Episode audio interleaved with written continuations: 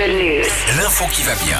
Un anniversaire ce matin, Philippe. Il y a un an, jour pour jour après la crise sanitaire, on pouvait enfin tous se retrouver en terrasse. Oui, c'est vrai. Il y a un an. Et bah du coup, euh, c'est officiellement aujourd'hui la première fête des terrasses. Ouais.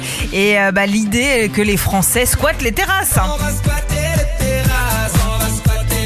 Ah oui, mais cette chanson. Ouais. James Dino. 9 Français sur 10 vont en terrasse au moins une fois par mois et avec euh, bah, les températures et le temps euh, prévu aujourd'hui, ça va être cool. Et du coup, bah, si vous voulez aller en terrasse aujourd'hui, moi je vous ai trouvé trois applications indispensables. Wow.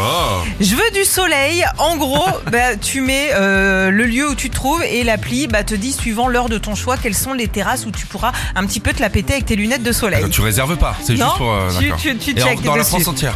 Dans la France entière.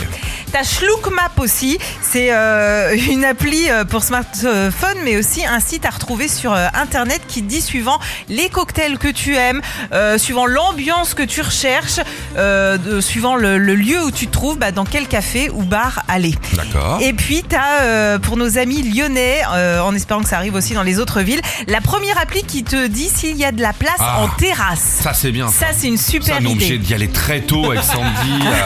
Nous, pour déjeuner, l'autre fois, on est arrivé à 9h30 du matin, quoi. Alors cette appli, elle, pour les Lyonnais, s'appelle Gonogos. On embrasse les 38 000 cafés et bars de France Oui. et puis les 764 000 personnes qui travaillent dedans. Retrouvez Philippe et Sandy, 6h-9h sur Nostalgie.